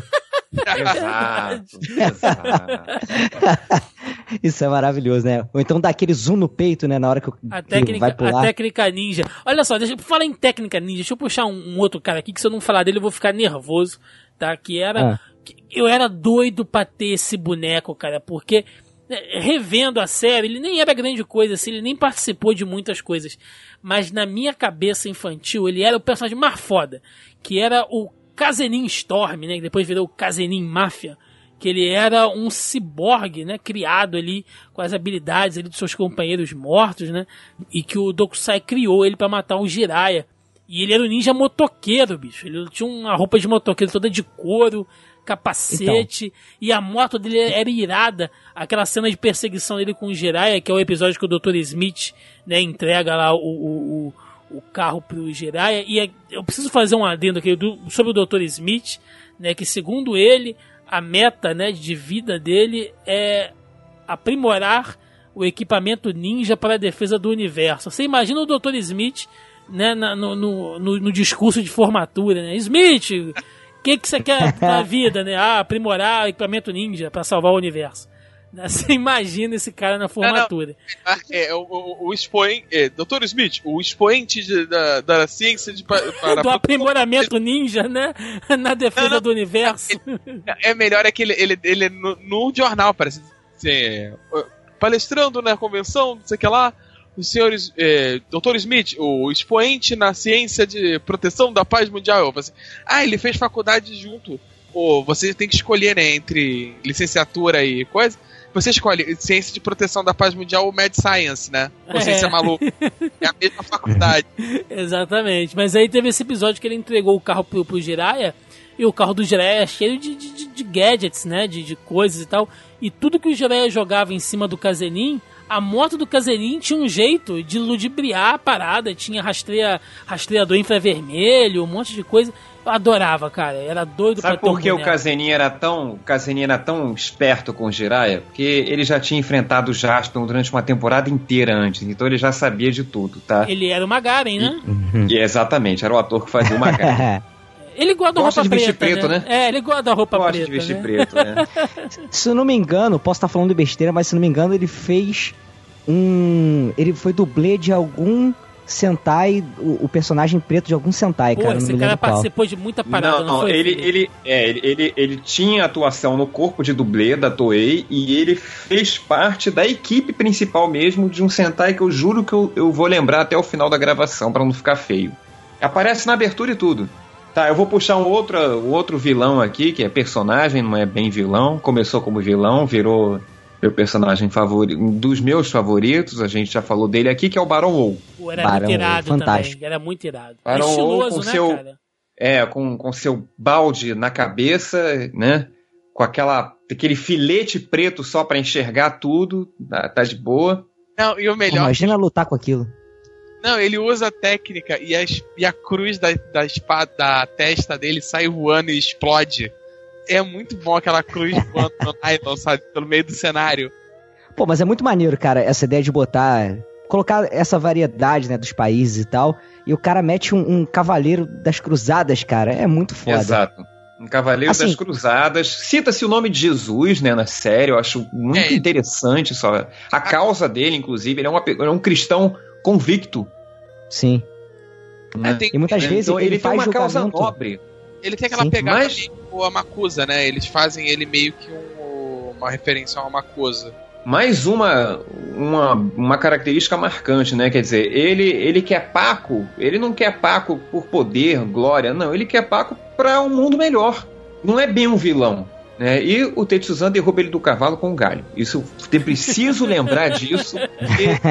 realmente pense numa pessoa foda. Tetsuzan. Uhum. E assim, a, a, gente tá falando de personagens fodas, né? Mas tinha uns personagens meio merda também. Por exemplo, né? O Suinin Tubarão Mor, né, que é o ninja aquático lá que, que usava um, uma máscara de mergulho e um coletinho com um tubarão desenhado, cara. Aquele cara ali, puta cara, quem fez aquele figurino ali? E o Joaquim tá reclamando do Homem Míssil. Né? Eu só queria lembrar o do Tubarão Mor, que era mil vezes pior. E o que dizer do saudoso, né, cara? Juninho Macumba. É o ninja do ah. Quênia. lá com, com, com tráfico de, de animais, né? Fazendo sacrifícios e tal. Eu tinha um medo daquela porra daquele boneco. Que, que a gente pronunciava Juninho Macumba. Juninho da Van. Juninho da Van. Mas tinha muito. Mas, mas, tinha personagens legais, tinha personagens estranhos ali também. Um, um, que era estiloso pra caramba também era o Raininho Wild, ou Wild, que é o o ninja Esse era americano. Foda, eu tinha um boneco dele. Pô, eu tinha um boneco ele era, dele. Ele era maneiro. O Joaquim sacaneou aí que a máscara dele era cortada torta, mas. era muito claro aquela porra, cara. O cara. Não, pô, esse negócio de estar com a máscara torta. É, nos episódios finais, cara, o Torra tá com a máscara tortíssima, cara, também. Não, é, e no fica várias episódio- cenas assim. Sei que não é a pauta de hoje, mas dentro de algumas séries, até um pouco, um pouco mais antigas, da própria Toei, Máscara Torta é completamente tranquilo em É relação, ao- é, em relação a algumas cenas que já, já passaram pelas câmeras da Toei. Tipo, Máscara Torta é bem melhor do que Máscara Abrindo, por exemplo, tá? Então, relaxa. Mas é isso, gente. Vocês querem citar mais algum ninja aí ou a gente pode partir aqui pra, pro Não, eu quero só mencionar que realmente tinha razão aí, olha só. O ator que fez o Magaren, ele fez o Google Black em Google Five e fez o Dyna Black em Dynaman. Quer dizer, o cara veste preto, cara. Mas civil. Personagem civil. Civil também. Aham, maneiro. Bom, então a gente descobre, né, ali no. Mais ali depois pro final, no- nos, nos 10 últimos episódios, né, principalmente naquele em que o, o Jiraiya vai lá pra, pra terra natal, né, do, do clã dos, dos Togakuri, né, que aí ele, ele, ele descobre que, na verdade, ele, ele, ele descobre quem são os pais dele, né, a, a, a história como que o Tetsuzan adota ele, que os pais dele são, são mortos pelo Adolf Sujitani, né, que é aquele ninja lá com, com a lança e tal. A gente começa a descobrir ali que o Torra, na verdade, ele tem sangue do espaço. Não é isso, JP? Isso, cara. Os pais dele eram alienígenas, saca? E por isso que ele é, é filho adotivo ali do, do Tetsuzan. Talvez por isso que ele escraviza ele também em casa, que eu queria comentar isso aqui. Que o garoto, coitado, a, a menina bota ele pra passar a roupa dele, pra cozinhar. Entendeu? Ele não recebe um tratamento muito, muito legal como filho ali adotivo, não. Eles reclamam que o café da manhã tá atrasado. Porra, A mina vendo gameplay de Nintendinho e fica, ô, como é que é? Não passou minha roupa, não? Minha comida aí, não sai ou não sai? Aí talvez seja um pouco de preconceito aí pelo moleque ser alienígena, coitado. Quem nunca, né? E a gente também vai descobrindo que Paco, na verdade, é uma entidade, né? Ela é uma entidade de, de luz ali, de energia, que ela se esconde ali na, ali na Terra do planeta das trevas, né? Que é, um, um- que é realmente um, um, um- planeta, né? Que ele descobre onde, onde Paco está, né? Depois que ele se manifesta ali, e a gente vê ali o, o aparecimento do, do, do Deus Gira, que é o robô, né? Do Jiraiya, que na Jirai. verdade é, é isso. o- Deus Jedi. o Deus, o Deus Jirá, isso, perdão. Que na verdade não é, não é um robô, né? Ele é um uma espécie de hospedeiro pro Paco, né? Eles O- ficam em simbiose, né? é, ele faz aquela união, né? E aí ele, ele Sim, meio sim. Que, que entra em simbiose. É um negócio doido mesmo. né? Ele não, ele não segue esse, esse padrão. Não é, não é tipo o Dalion, né? Que aparece o, o É. Jaspion lá dentro pilotando. Não é isso. Aham. Ele meio que se integra, né? Aquela coisa ali. E- Ele e o, e, o, e o robô, né? Que não é o robô, mas enfim. É, viram uma, uma coisa só. Isso é muito maneiro, esse conceito. Mais parecido com Ultraman do que talvez com, né?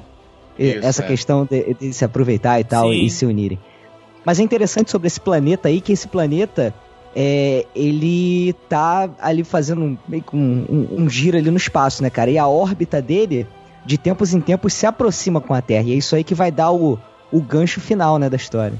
É, e ele tá, tá vindo pra Terra, né? Porque ele quer destruir Paco. A gente descobre, né, que Paco é essa entidade de, de luz e a forma de salvar tudo é o Jiraiya usar a espada olímpica como combustível, né? Vamos dizer assim, pro Deus Jirai é, é, tipo zarpar da, da Terra levando o Paco, né? Fugir com o Paco pro planeta não não al- alcançá-lo. E aí toda a reta final da série, né, começa a, girar em torno disso. E aí começa essa maluquice que o Joaquim falou, aparece uma porrada de ninja, a Morgana ressuscita os ninjas defuntos toda hora, e o- os aliados voltam para ajudar o Jiraiya, e aí entra naquela bagunça. A gente tem aquela luta épica no, no, no final contra o Dokusai, né, que o Dokusai usa lá a técnica de absorver a alma dos, dos ninjas mortos, e fica gigante também, e, né, e, e os dois lutam lá, e, e é muito da hora, porque enquanto eles estão lutando, né, são duas criaturas gigantes, e a- as espadas batem uma na- nas outras, né, sai aquele raio de, de, de energia, e quando eles caem no, no chão, dá, dá uns terremotos, assim, né? A Terra se parte Maneiro. daquela coisa de, de combate entre, entre titãs. Claro que eu tô falando, né, de efeitos especiais da Toei dos anos 80. Mas, né, a gente... Pô, mas é legal, É cara. legal, porque é legal. é efeito prático, sabe? Sim. Às vezes, é, você, por exemplo, a, a última série que eu assisti legal foi Shinkendi, né? Sentai. E aí, e- às vezes eles colocam tanto efeito especial em computação gráfica que, assim, não chega a ficar ruim. Mas ele fica até mais artificial do que as maquetes que se usavam antigamente, entendeu? Então acredito que, por exemplo, uma série atual talvez envelheça mais rápido do que o Jiraiya, que é dos anos 80, sabe? Sim, e sim. tem, tem uma certa. Tem um certo. Je ne sais quoi, né? Tem um, um carisma da, daquela maquete gigante, sabe? Você- que é o que você espera num, toku, num Tokusatsu, sabe? Quando você Uhum. vai. Aquela luta com um monte de fumaça colorida é parte do que você tá procurando ver. Se fizer uma parada muito. muito. É, muito plástica, perde o charme. Uhum. É, Joaquim, eu vou, vou puxar aqui um lance que você falou, eu acho válido a gente comentar. Esse, esse charme que você disse, na verdade, é, remete à origem do próprio Tokusatsu, que é Godzilla. Tá? Godzilla foi desenvolvido pela mesma empresa que mais tarde faria o Ultraman, e essa técnica de filmagem, utilizando uma roupa e maquetes detalhadas e, e imagens em tempo menor, né, que dá a ideia do movimento mais lento de gigantismo, começou com Godzilla e acabou se, se alastrando por toda e qualquer série de Tokusatsu, daí até o próprio nome, né? Tokusatsu vale lembrar para quem não ouviu os outros casts ou com quem não está muito a parte do assunto, é uma contração de Tokushu Satsui que significa nada mais nada menos que filme de efeitos especiais. Eu gosto de brincar sempre filme de defeitos especiais. Mas então, essa, essa questão de ter a pessoa vestindo a roupa, de ter a, a câmera mais lenta, de ter a maquete, esse charme que o Joaquim mencionou é a essência da série. Você transformar isso em CG, você quebra essa essência. Sim. Filosofando aqui sobre o assunto, tá? Bom, eu quero encerrar, então, né, é, com uma pergunta aqui também lá no nosso grupelho no Facebook, do Diogo, né, o Diogão. Ele, ele joga aqui uma, uma questão boa aí, né? É, Jiraiya foi uma série que amava assistir na manchete. Acreditam que o personagem teria como retornar nessa moda dos Metal Heroes clássicos que trouxe o Metalder e até o Magaren novamente à cena? Antes de vocês Já voltou. responderem, é, eu ia, eu ia comentar isso. O, o Jiraiya não fez uma participação aí com o Super Sentai?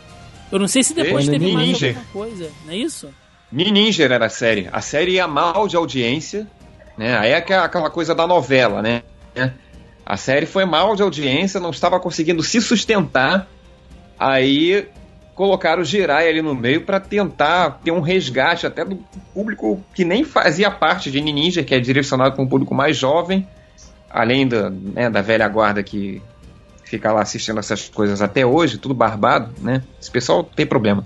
Enfim. é- Oi? Opa! Eu quem? É, pois é. E aí ni- e o Jiraiya foi colocado ali para tentar ter um resgate, né? De audiência que a série não estava conseguindo ter. Então ele tem força, sim. É, o. Assim, fazer uma coisa nova do Jirai eu acho que é praticamente impossível, né? É, talvez, não sei, mas pra frente. Não vou dizer que é impossível acontecer uma, por exemplo, uma participação num filme, algo assim, mas uma nova série ou, ou- ou algo do tipo assim fica difícil mesmo de acontecer, né? Mas essa participação foi muito legal, cara, porque colocou o ator que fazia o Thor de volta. É, eles tiveram muito capricho, né, em, por exemplo, colocar ele com o mesmo kimono que ele usava. Então você vê que ele tá com o kimono surrado, sabe? E como todo bom crossover, tem que começar uma porradaria entre os heróis para depois eles perceberem que eles estão do mesmo lado, né? E se juntarem, isso é muito legal também. E a armadura, né, cara? A armadura ela foi refeita. É, ela não tá 100% igual ao original, mas até deram um tapinha ali no design que deixou ela até mais interessante. E, pô, refizeram é, abertura, sabe? Refizeram o, o momento que ele usa a espada olímpica. Assim, são, se não me engano, são dois episódios que ele aparece. E, cara, vale a pena, cara. Mesmo que você não veja a série, vê esses episódios, que é muito legal. Considerações finais, então, aqui. Sidão, você que ficou aí oculto como um ninja nas sombras. Jiraya, cara. E aí, curtiu? Valeu a pena? O que, que você mais sente saudade aí dessa, desta, deste marco da Rede Manchete? Cara, eu gostava de Jiraya, né? Assim, a gente gostava tudo que fosse porrada quando era moleque, né, cara? Então não tinha como não achar maneiro. Como eu falei, eu, eu acabo não tendo mais. Eu não, eu não lembro muito bem mais do que, que, que eu via, porque eu nunca revi. Aí você meio que vai perdendo as lembranças, né, cara? Você precisa rever algumas coisas para poder relembrar. Mas eu lembro que eu curtia pra caramba. E o que eu nunca entendi até hoje é porque raio essa espada se chamava Espada Olímpica. Cara, existe uma teoria para isso. Tá? Não é comprovada essa teoria. Jiraiya foi produzido em 88, tá? Nesse ano aí aconteceram aconteceram os Jogos Olímpicos de Seul. Então a, a, cultura ninja em torno do mundo não seria uma coisa muito viável. E é aquela coisa de você tentar vender o seu produto num ambiente estranho a ele. Então a ideia de que a espada olímpica pegaria o hype da Olimpíada de Seul exclusivamente para auxiliar na, na exportação e venda do produto Jiraya em outros países. Inclusive, uma teoria. O Jiraya, o, o Jiraya nos Estados Unidos foi vendido como um ninja olímpico, não é isso? Exato. No território norte-americano. Isso. E, e, isso foi a própria Toei que colocou o nome. Não, mas pois é. a, a, o nome original é Juko Shin, Shinku Ken. Que é espada do vácuo luminoso óptimo magnético. qualquer coisa nesse. Pô, mas olha só, Joaquim, funcionaria funcionaria se eles colocassem assim, é. ó, espada do vácuo luminoso. Sabe? Fica curto, fica maneiro. Espada luminosa, cara, acabou. É ou isso, sabe? entendeu? Simplifica. Espada, espada da luz. Mas aí nego já ia falar que é plágio, né, cara? Eu, eu, eu gosto da coisa da, da, da espada olímpica. De que? Star Wars tá falando? É lógico. Lógico. o pessoal já fala de Jasper, uma... né, cara? É, é um absurdo. É um absurdo o Satan Ghost se parecer com o Darth Vader Darth que se parece Vader. com o Samurai. É um absurdo. é. Eu, acho que, eu acho que, meu caro, espada luminosa existe desde o primeiro Metal Hero. O Gavan já tinha a espada de luz dele. É sim, é outra sim. característica de Metal Hero, a espada de luz. Aham. Então, no Jiraiya não ia ser nada demais. Ainda mais em 88. Porra, Star Wars já é encerrada lá a primeira trilogia. Não nos nossos é... corações. só, pra você, é, só pra você que é um herege. É, cara, e tem, tinha aquele fato também, né? De, de ele tentar ser bem internacional, com, com tendo os ninjas ali do mundo inteiro, né? Isso. Era, era uma série, né, di, diplomática, vamos colocar assim. diplomática é, porra da ONU, ele, pra passar ele, na, na, na, reunião da ONU. Diplomática porra nenhuma, porque ele metia porrada no ninja e não... é a arma do diálogo. Ele fica catando porque quer logo dialogar. Ele não, não, respeitava, não respeitava a soberania dos países, cara. Tá certo. Joaquim, como é que foi rever Jirai depois de tanto tempo, cara? Foi uma experiência bem mais agradável do que eu esperava quando eu me propus a isso. Eu realmente achei que fosse acontecer igual quando eu fui rever Cavaleiros do Zodíaco pra gravar. E eu, eu comecei a odiar a minha infância. Eu comecei Caraca, Joaquim. Eu comecei a odiar o Thiago por ter dado essa ideia de merda na infância. Eu comecei a odiar o planeta. Então, assim, eu pensei. Eu, eu pensei, isso vai acontecer com o Jiraiya. O resto da criança Joaquim que ainda existe vai morrer hoje. Mas não, assim, aí começou o primeiro episódio com aquela dublagem excelente de, de, cara, Hermes e Renato, nível Hermes e Renato, tava. Só que depois, assim, depois do choque inicial, a série é bem divertida, foi bem tranquilo maratonar. Eu não vi os 50 episódios, eu vi, sei lá, uns 20. Mas sim, foi super fácil, não foi doloroso, assim, foi bem tranquilo, foi. Eu vou até pegar os outros que eu não vi agora para rever. Porque a série é muito boa e ela envelheceu muito bem. Você tem que ter o, o olho do, do Japão dos anos. vendo que aquela é do Japão dos anos 80, mas a série é muito divertida. Sim.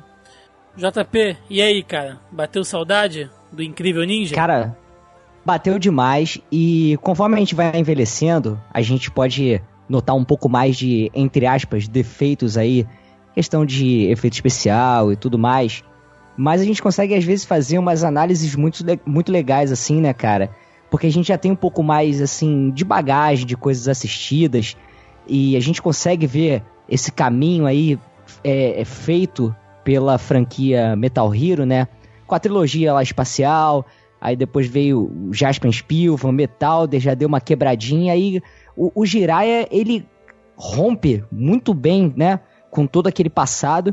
E de certa forma até influenciou, né, cara, pode-se dizer assim, talvez um pouco o visual do Giban, não sei, porque ele também parece um pouco ninja, né, quando ele tá com aquele com o visor levantado e tudo mais. É, o Giban tem uma, uma enfim, tem outra lenda é um aí também não ninja, né? Exato, outra lenda aí não confirmada, né? Jiraiya fez tanto sucesso, mesmo no Japão, não um sucesso estrondoso, mas fez um considerável sucesso que disse que havia a ideia de que a série fosse continuada no ano seguinte, ou uhum. ou seria produzida uma outra série de Metal Hero com a mesma tendência ninja. Aí uhum. surge no mundo Robocop, né? Aí pronto, aí a Toei quer mamar na teta, né? Sempre. E prepara o Giban às pressas. E a ideia de preparação do Giban às pressas fica muito nítida quando você percebe que o Giban não tem cena de transformação e também não tem BGS. Só passa por trás de parede, né? Exato. E também não tem BGS, cara. Ele usa BGS do Jaspion, por exemplo. Aham. Uhum. Giban. Giban. É. é ele usa BGS, BGS Porra, Giban é da hora. Sim. é da hora. É Te interrompi, é JP, foi mal, foi mal. Não, mas é isso, cara. É, é, legal a gente voltar a ver essas séries um pouco mais velho para poder fazer esse tipo de análise, né? Conseguir ver o caminho da, da franquia Metal Hero, sabe? Conseguir ver influências externas, é, ver coisas de culturas diferentes que a gente agora tem mais contato até é, através de internet e tal, é, colocadas ali dentro do Jiraya. E, e ver como ele tentou realmente inovar com a questão de monstro do dia, sabe? De é, é, sair do. Apesar do Metal já não tinha também robô gigante, né? Mas ele volta só ali no finalzinho, depois. Né? Eu acho muito legal isso, cara. Eu acho que, que vale por todos esses aspectos. Felipe Barroso, encerrando. Provamos por A mais B que Jiraiya é o melhor Metal Hero de todos os tempos? o senhor está convencido disso? Ou, ah, ou você vai dizer que não é? Isso aí fica a critério do público. Eu voltei a assistir Jiraiya há uns três ou quatro anos. É... Não nego mesmo, ao final de cada episódio, né, parecia que tinham cortado cebola aqui perto de mim, não sei, rolava um, rolava um sentimento aí. Muito gosto de ver os méritos da série nesse aspecto, da ideia da série mais urbana, né, mais cotidiana. Eles moram, não moram em nenhum centro especial, moram num apartamento comum, uma família de classe média. Tudo bem, né, que o apartamento e o dojo deles lá, ultra equipado, cheio de passagem secreta, que dispara uhum. flecha. Porra, sensacional. Tem laser, Mas, tem laser guardando tem a laser, espada. Né, tem tudo. Mas é um apartamento comum. As, os vizinhos do, do, do prédio reclamam lá das aulas de, de que são ministradas lá por causa do barulho, né, daquela coisa toda, problemas altamente cotidianos. O Torra fracassado morre nas séries. Uhum. O cara não tem um emprego fixo lá, tem que ficar fazendo bico. Ficar bico, né? É muito maneiro. É, Quando, só, tem, só tem, ele é mais humano, né, cara? Ele é mais humano do que os outros heróis com certeza, que Com certeza, Tem, tem aquele né, clássico episódio, né, que o Tetsuzan viaja e o Torra começa a dar aulas de, de de, de aeróbica. De aeróbica ninja, né? E enche o dojo de mulher de maiô dançando. Aquilo ali ele deu uma brasileirada, né? Ali no, no geral. A cara do velho quando chega lá e vê, a, vê o pessoal é. de, de lycra lá rebolando no dojo, nossa senhora. Ele fala, torra, é né? Bom. Mas na minha cabeça ele fala, porra, o que, que você tá fazendo aqui? É. É muito Gosto bom. de ver a série como esse todo. A trilha sonora é muito boa, Não, tanto é as OSTs quanto as BGS são sensacionais. Irada. Muito boa. Aliás, a, a trilha original foi lançada no Brasil pela Top Tape, o que é Top raro, tape. né? raro, geralmente se lançavam as versões em português já. Eu a abertura em português, por falar nisso, é cantada era cantada, né? Pelo. Deixa eu dar uma cola aqui na minha pauta. Ronaldo Barcelos, que foi quem cantou também a trilha do Giban e do Lion Man. Eu não curto muito a versão em português, novamente eu era criança chata, mas eu sou até hoje com isso. É, acho que a versão em português da abertura do Giraffe fica parecendo um canto gregoriano pós-moderno. né? nada, nada comparado da potência da voz do Akira Kushida na, na versão original. É, a dublagem brasileira também, muito boa, muito boa mesmo. Pô, destaque pro Gilberto Baroli, né, cara? Que deu uma personalidade pro Dokusai, que é um cara que não tem rosto. Então você vê Exato. a entonação da coisa ali pelo que o Gilberto Baroli faz, né? Barolão. Posso dar uma informação? mestre. Claro, informação agora nesse programa. O JP vai trazer uma informação aqui. Pode falar, JP. Olha a informação. Foi por isso, foi por isso que ele foi escolhido pra fazer o Mestre Ardes do Cavaleiro do Zodíaco. É mesmo? Não, tu inventei agora a informação. Olha aí, olha aí, Rogério. Tá inventando informação. Ele tá inventando informação, Tá, mas olha só. Eu vou, agora eu vou falar uma informação que é verdadeira e que, enfim, a história, o mundo dá voltas e a gente acaba caindo nessas peripécias dele, né? O Gilberto Baroli dublou o Dokusai, mas ele assumiu o Dokusai, porque quem começou a dublagem do Dokusai foi o Líbero Miguel, o primeiro dublador que morreu durante o processo de dublagem. Ele era o diretor de dublagem também, né? Morreu durante É. tudo lá. Ah, mas peraí, peraí, ele, ele, ele morreu, ele morreu dublando? Ou ele morreu Não, durante o não. período Foi, cara, dublagem? foi, foi, não. Lê Foi só durante, fala cara, que- no meio, de- é no- isso? no meio do episódio, é. que isso, cara? Tá de sacanagem. Não, isso aí eu já não confirmo isso, essa tô, história. isso eu tô de Isso já é sacanagem. Ah, sacanagem tá, dele. porra. Porra aí, ó. Tá inventando informação aí, Tá Thiago. inventando informação, Rogerinho. Não pode isso. Ele, Clickbait maldito. ele morreu Ó. durante o processo de dublagem. Ele não morreu dentro do estúdio. Ah, tá. Hum. Entendi. Eu, particularmente, eu, eu, eu sinto falta da voz original. Eu gostava mais da dublagem. Olha o preciosista aí, ó. Você tá dizendo É. que a dublagem do Gilberto Baroli não é boa, é isso, Joaquim, que você tá dizendo? Não é isso, não. É que o Barões tem uma voz. Ele tem uma voz muito característica. Então eu sempre fico vendo o. o, a- o, o Saga falando com o Jiraiya, sabe? A voz dele é muito É, característica. você pode, você Olha. pode apenas encarar que a, a história é a saga do Jirai. Então tá resolvido. Puta que pariu. É. Olha só, então o Gilberto Baroli assumiu o Dokusai e ficou uma coisa em família, porque o Manabu era dublado pelo Hermes Baroli, o filho dele, Ceia, início de carreira, com voz de criança ali, né? Uhum. A Kay dublada pela Cecília Lemos, né? Mais a voz da Chiquinha. Tinha. E o Torra, o Jiraiya, dublado pelo Mauro Fernando, que também fez a voz do Yuyasha. Olha aí, excelente. Excelente. Então, gente, o que eu posso dizer é que estou feliz pra gente ter falado aí sobre, sobre o Jiraya. É, lembrando que o personagem fez 30 anos, né? a- a- agora aí de, de, de exibição, mas no Brasil ele foi exibido acho que em fevereiro, então já, já passou um tempinho. Foi no. Foi no ano seguinte, né? Que ele veio pro Brasil. Foi, foi, foi um ano depois e Muito chegou rápido, aqui. né? Maneiro isso. É, então... É, a estreia no Brasil foi em 2 de outubro de 89. Foi outubro? Foi, Outubro é, de 89 na é, manchete. tá certo, tá certo. E ele foi lançado em janeiro de 88, só pra corrigir aí, né, minha, minha informação.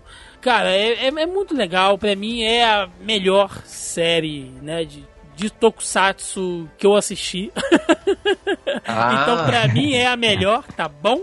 Tá? Então, nada é, como definir o escopo da questão, né?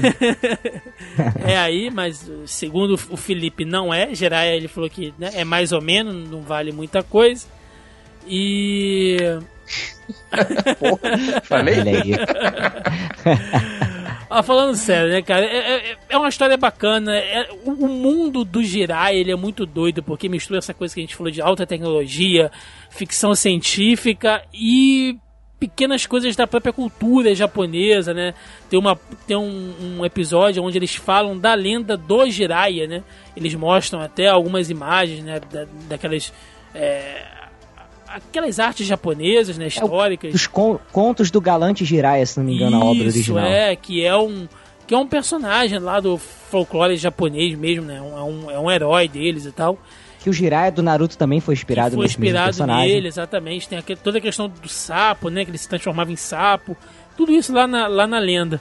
Então, é muito rico, cara. Já é, mu- é muito legal. Como o Joaquim falou, se você vai assistir hoje, é, tem que ir com o coração aberto de que você tá vendo a parada de 88 pela Toei, né, cara? Então, pô, e mesmo assim, gente, você assistindo, você vê que, porra, sabe, não é qualquer coisa aí. Tem, tem séries que estão saindo hoje que tem problemas muito piores, né? Se a gente for colocar dentro de uma, de uma proporção. Mas é isso. Esta foi nossa homenagem aí aos 30 anos do incrível Ninja. Fica aqui o meu apelo, tá? Já que está comemorando 30 anos, que a Focus Filmes talvez, espero que ela relance os DVDs ou outro tipo de mídia, não sei, estamos mais modernos, né?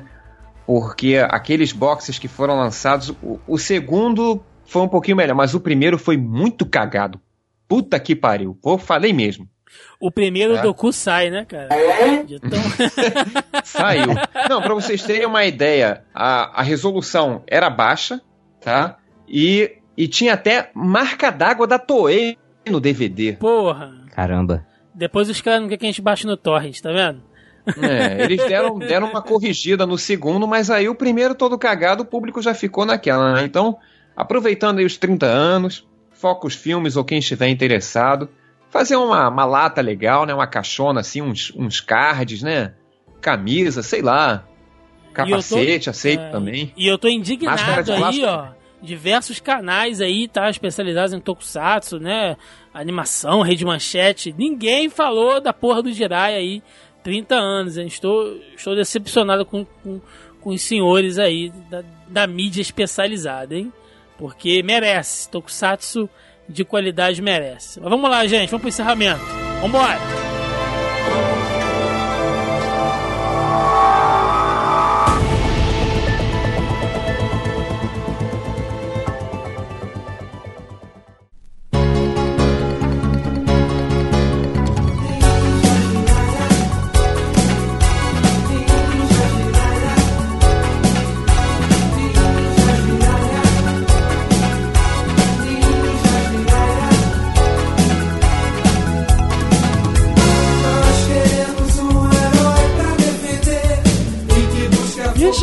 Final de mais um Zoneando Podcast, onde falamos aí dos 30 anos do incrível ninja, o sucessor de Togakuri Jiraiya.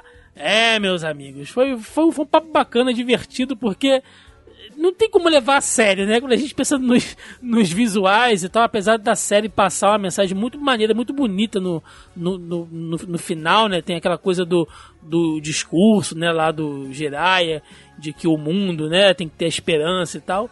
É muito legal, tem que passar aquela, aquela ideia bacana, né? Do, do herói, mas é uma série que ela tem ótimos pontos de comédia, assim, então foi muito gostoso relembrar isso tudo. Agradecendo a presença aqui né, do senhor Joaquim Ramos aí, que teve o um pretexto para poder assistir a série de novo. Exatamente, dessa vez eu vou ficar agradecido em vez de com raiva do Thiago.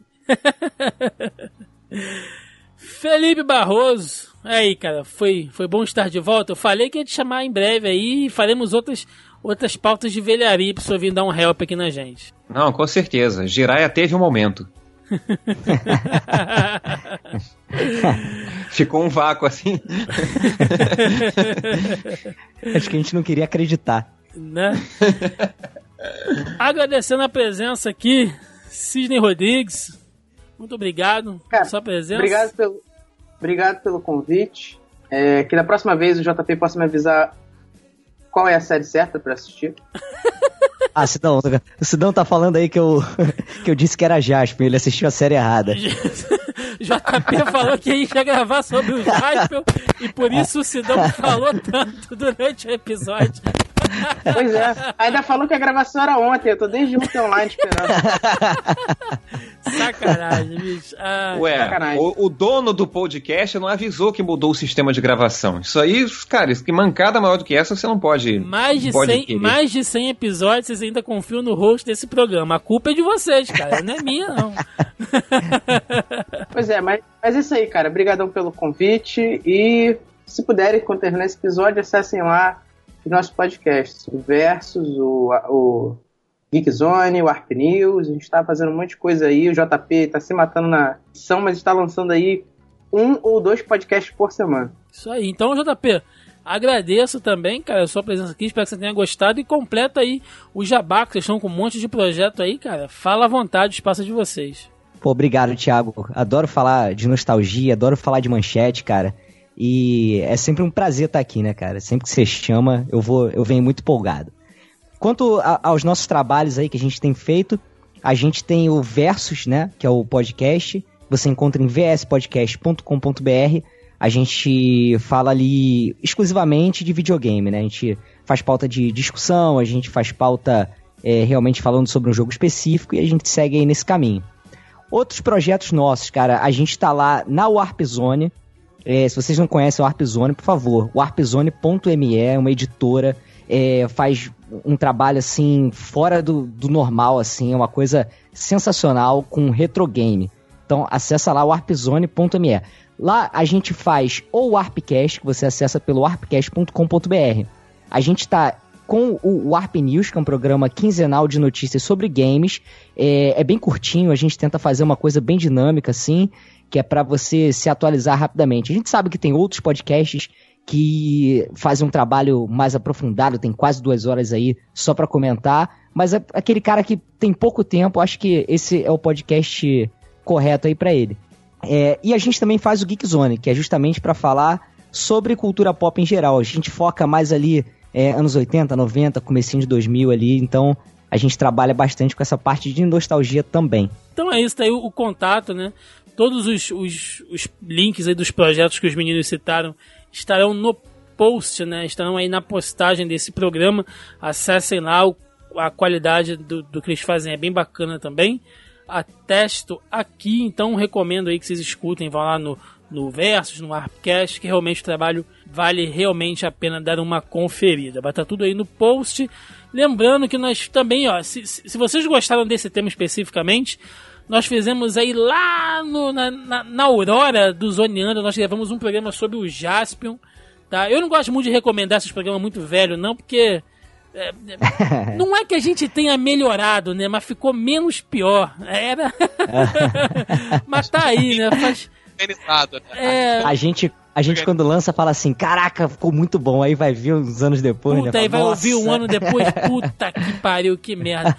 Mas eu vou deixar aí no, no, no post aí, pra quem quiser conferir. Vou deixar também a Super Maratona, esse sim também é antigo, mas eu, eu, eu gosto muito desse programa que a gente fez, que foi o programa da Rede Manchete. O Felipe gravou com a gente.